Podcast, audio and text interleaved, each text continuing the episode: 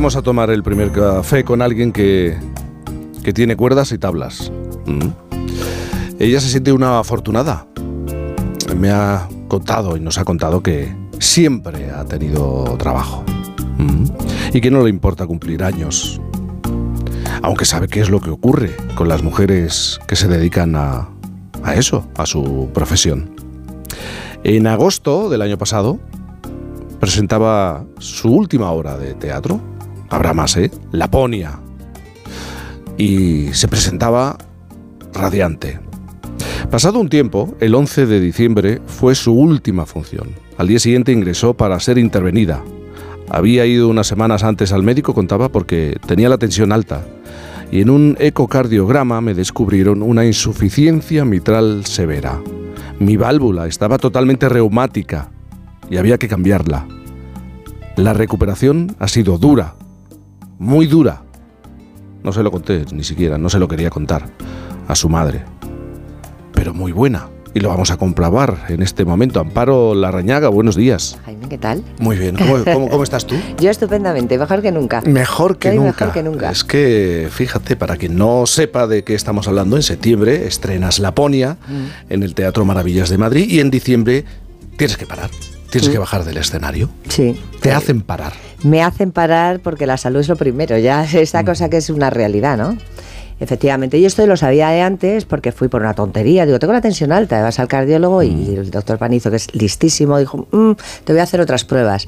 Y me descubrieron una insuficiencia mitral severa, o sea, ya... Eso eh, suena, ¿no? Suena mucho. O sea, esa cosa que empiezas a tener ya cosas que, bueno, que dicen, no podemos esperar mucho para operarte, ¿no? Entonces vamos a ir viendo cada tres meses eh, y en el momento que veamos, bueno, a los tres meses me hacen otras pruebas y ya está. Mm. ya no podemos, si no vas, si no corres riesgo. Y sobre todo, cuando tienes una válvula mal, puede que el corazón no lo tengas mal, que es lo que me pasaba a mí. Si ya vas más tarde, puedes que, que el corazón ya esté ya, ya para suplir el mal funcionamiento de la válvula esté mal. Yo llegué a tiempo justo para el corazón perfecto, me cambiaron la válvula, es una operación muy dura, realmente, te lo digo porque es terrible, pero eh, a mí todo lo que me dijo el doctor Forteza, mi cirujano, que es maravilloso, se ha cumplido, es una operación que te recuperas bien, dentro de la seria cirugía eh, tiene poco riesgo, sobre todo cuando es preventivo, no paliativo y la verdad es que estoy como una mejor que antes. Mejor que antes, pero a tu madre le dijiste que era una cosa de bueno, casi sacarte una, casi una a mi muela, madre, ¿no? O mi madre de 81 años no se lo dije meses callada, por eso tampoco se lo contaba a nadie ¿eh? y se lo dije tres días antes. Digo, pero tú no te preocupes, que es una cosa muy sencilla y tal. No. Fíjate si yo a mi madre con 81 digo, mira, me van a operar del, me van a parar el corazón, el pulmón, pero 40 minutos, ¿eh? No una tontería. Me van a conectar una máquina extracorpórea que hace la función de llevar todo a los órganos y luego ya está, bueno, mi madre se cae redonda. Entonces un poco no le conté nada. Le dije, bueno, nada, me cambian una válvula y ella pues se quedó con eso, es muy lista también. Mm. Y dijo, menos mal que no me lo has contado antes. Oye, cuando una se enfrenta a una situación límite, ha mm. salido todo, todo bien aquello que cuentan, pues uno reflexiona, una reflexiona sobre las cosas que ha hecho. Tampoco, ¿no? Yo no tengo tiempo. No tienes tiempo, ¿no? eso, me hace, una, una, cosa que digo también en la ponia, en la función que estoy haciendo, que dice, no, hay que reflexionar. Dice, no, es que yo no tengo tiempo de tanto, ¿no? Mm. Es verdad que para, para... No, yo a mí no me ha pasado eso. Yo he sido un suma y sigue. Mi vida ha seguido porque no, no, me no, no he visto, yo no he sentido que mi vida estuviera en peligro en ningún momento, por ejemplo, ¿no? Mm. Tenía gran confianza en el equipo tanto de cirugía como los hematólogos que también han intervenido en mi operación, mi doctora Carmen, que dices, bueno, pues eh, vas con seguridad al, y luego como te meten tan borracha al, al, quirófano que es una maravilla. Yo decía, verás ese momento, ese momento cuando entre al quirófano que digas, cago en la... y con una borrachera. Con un colocón. Porque, claro, te, te colocan antes, te ponen un, una sedación antes, porque como tienen que hacerte procedimientos antes de, pues eso, que si la vía, que si no sé qué, y yo entré a aquello, ¿y qué tal está? Yo estupendamente. Y decía, madre mía, si es que no me, ni eso me lo han dejado pasar, ¿no? No, queda. Oye, dos meses después de esta operación de la que estás hablando, uh, te subes al escenario. Hmm. Vuelves a Laponia, en el Teatro Maravillas de, de Madrid con todo lo que tú has vivido, con todo lo que sabes, con toda la experiencia que tienes, mm. esa primera vez de nuevo fue muy distinta a Muy diferente. Porque claro, yo tenía, primero, el día anterior habíamos ensayo y estaba tan desubicada en ese ensayo que digo, pues si estoy en el ensayo, que estoy solo con mis compañeros, así diciendo por dónde voy, por dónde vengo, a ver mañana.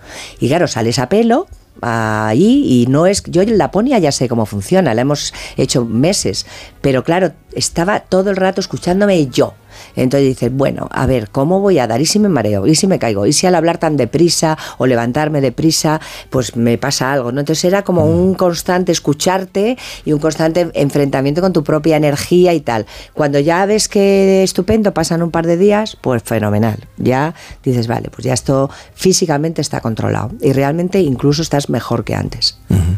¿Cómo te llevas tú con la verdad? Porque una de las cosas que aborda Laponia ¿no? es eh, esa relación que tenemos con la verdad. Eh, bueno, yo como creo que todo el mundo miente, es la, la, realidad, yo creo que, claro, exageramos con respecto a mentiras que hacen daño y que son peligrosas, pero no todas, hay mentiras de todo tipo. Entonces, en realidad, mi personaje, que es la más sincera de todos los que hay ahí, aunque no lo parezca inicialmente, pues es verdad que, que, ella defiende su verdad, pero también sabe, ella distingue o dice, no, no, es que esto no es una verdad, es que esto no es una verdad, una mentira, es fantasía. Esto es, por ejemplo, Papá Noel, pues, pues, claro, es así, es una verdad o, o, es una fantasía. Defiende las tradiciones frente a la religión. Quiero decir, se habla de muchas cosas muy divertidas en la obra, pero yo digo que la verdad que se dice ahí está sobrevalorada porque mentimos hasta en el WhatsApp, te pones jajaja ja, ja, y te estás riendo, la mayoría de las veces no, ¿no? Entonces, quiero decir que hay, bueno, pues la vida está hecha, mentimos muchas veces al día y no necesariamente es dañino ni malo ese tipo de mentiras, otras sí. ¿Tú crees que el teatro es lo más de verdad eh, que tienen las artes escénicas, eh, la interpretación? El directo en general. Yo creo que el directo, la música en directo no es lo mismo que grabar un disco mm. en un estudio donde estás tú solo y luego una serie de gente termina tu trabajo, ¿no? En el teatro pasa igual, pasa un poco como en el ballet en directo es mucho más, primero que estás con el público y eso requiere de unas cosas muy especiales. Y mm, para mí tiene esa hora y media de CrossFit, que no te la quita nadie, donde empiezas, acabas tú el trabajo y pase lo que pase, tienes que continuar. Eso tiene mucha magia, mucha, porque cada función es diferente. Tú has dicho algo que me parece muy, muy interesante en relación, mira, ya que estamos manejándonos con la verdad, hay veces que mm, no queremos afrontar ciertas verdades y hmm. cierta realidad, la muerte de un ser querido o el desengaño amoroso. Y recurrimos, por ejemplo, a lo químico. Sí. Y nos adormece y dejamos de, tú dices que dejamos de sentir y dejamos de pasar por ese periodo por el que tenemos que pasar. El duelo que ya. El duelo, por ejemplo. ¿no? Sí, bueno, yo creo que hay dos tipos. En esto es una realidad. Hay gente que tiene depresiones reales, endógenas. Mi madre la ha pasado. Mi madre tiene una depresión desde hace muchos años a raíz de la menopausia, que de pronto está estupenda y al día siguiente se levanta que no sabe. Mm. Entonces, bueno, pues requiere de unas medicaciones porque eso es algo químico de tu cerebro que es real.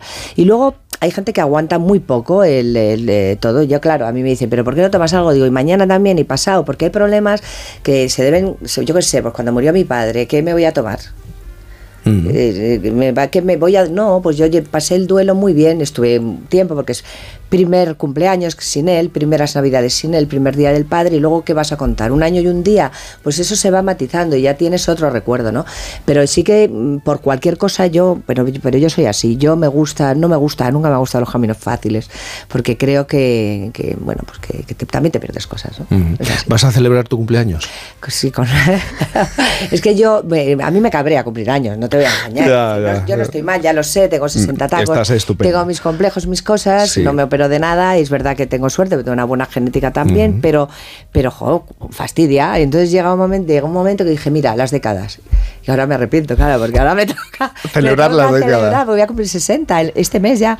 Y entonces, claro, digo, vaya, en los 50, cuando cumplí 50 dije las décadas y ahora han pasado 10 años volando y aquí estaré celebrando un petit comité, familia, amigos. ¿Y tú te consideras injustamente tratada por ser mujer que cumple años? en la industria. Sí, lo que pasa me da igual. o sea, claro, eso es una. Primero, a mí me ha ido muy bien. Yo tengo una empresa de teatro, no dependo de nadie. Y además de todo eso, pues, y no me quiero operar, no me opero, porque no tengo la presión de, eh, de, la imagen.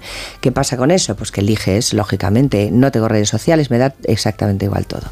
También es un es vivir, bueno, diciendo con tranquilidad, no necesito tanto, eh, me organizo bien, me administro bien, o sea, implica una serie de cosas, pero ya vivo muy relajada, yo no tengo que levantarme pensando que tengo que hacer una foto y contar en Instagram. Yo he visto amigos realmente diciendo, es que fíjate lo que me ha pasado, me he ido a tal sitio, era muy bonito y estaba angustiada porque estaba en el mar y no podía fotografiarlo para sacarlo. Y digo, ¿y el momento de vivirlo? Eh, y dice, claro, he pensado, seré idiota, vívelo. Y estaba, ¿sabes? Entonces yo no tengo esas presiones, entonces vivo muy bien. vivo muy bien. Mira, es que es una lección, ¿eh? ¿eh? Con esto de cumplir años y del paso del tiempo, tenemos a Viviana Fernández los, los sábados y ella desde hace ya algún tiempo dice, mi mundo se está acabando.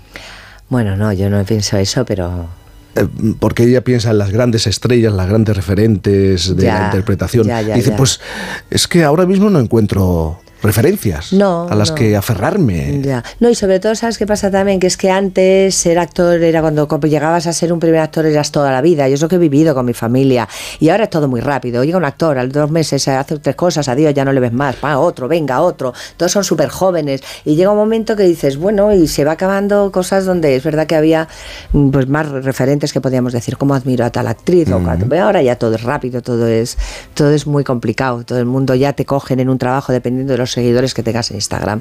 Hay que adaptarse a eso o pasar de eso o retirarte, lo que yo digo. Pero lo que no puedes ir es en contra de lo que pasa, de la sociedad y de lo que pasa en el momento, de la velocidad. Tenemos cosas maravillosas eh, que tenemos que no teníamos hace muchos años, el aire acondicionado, el AVE, Internet.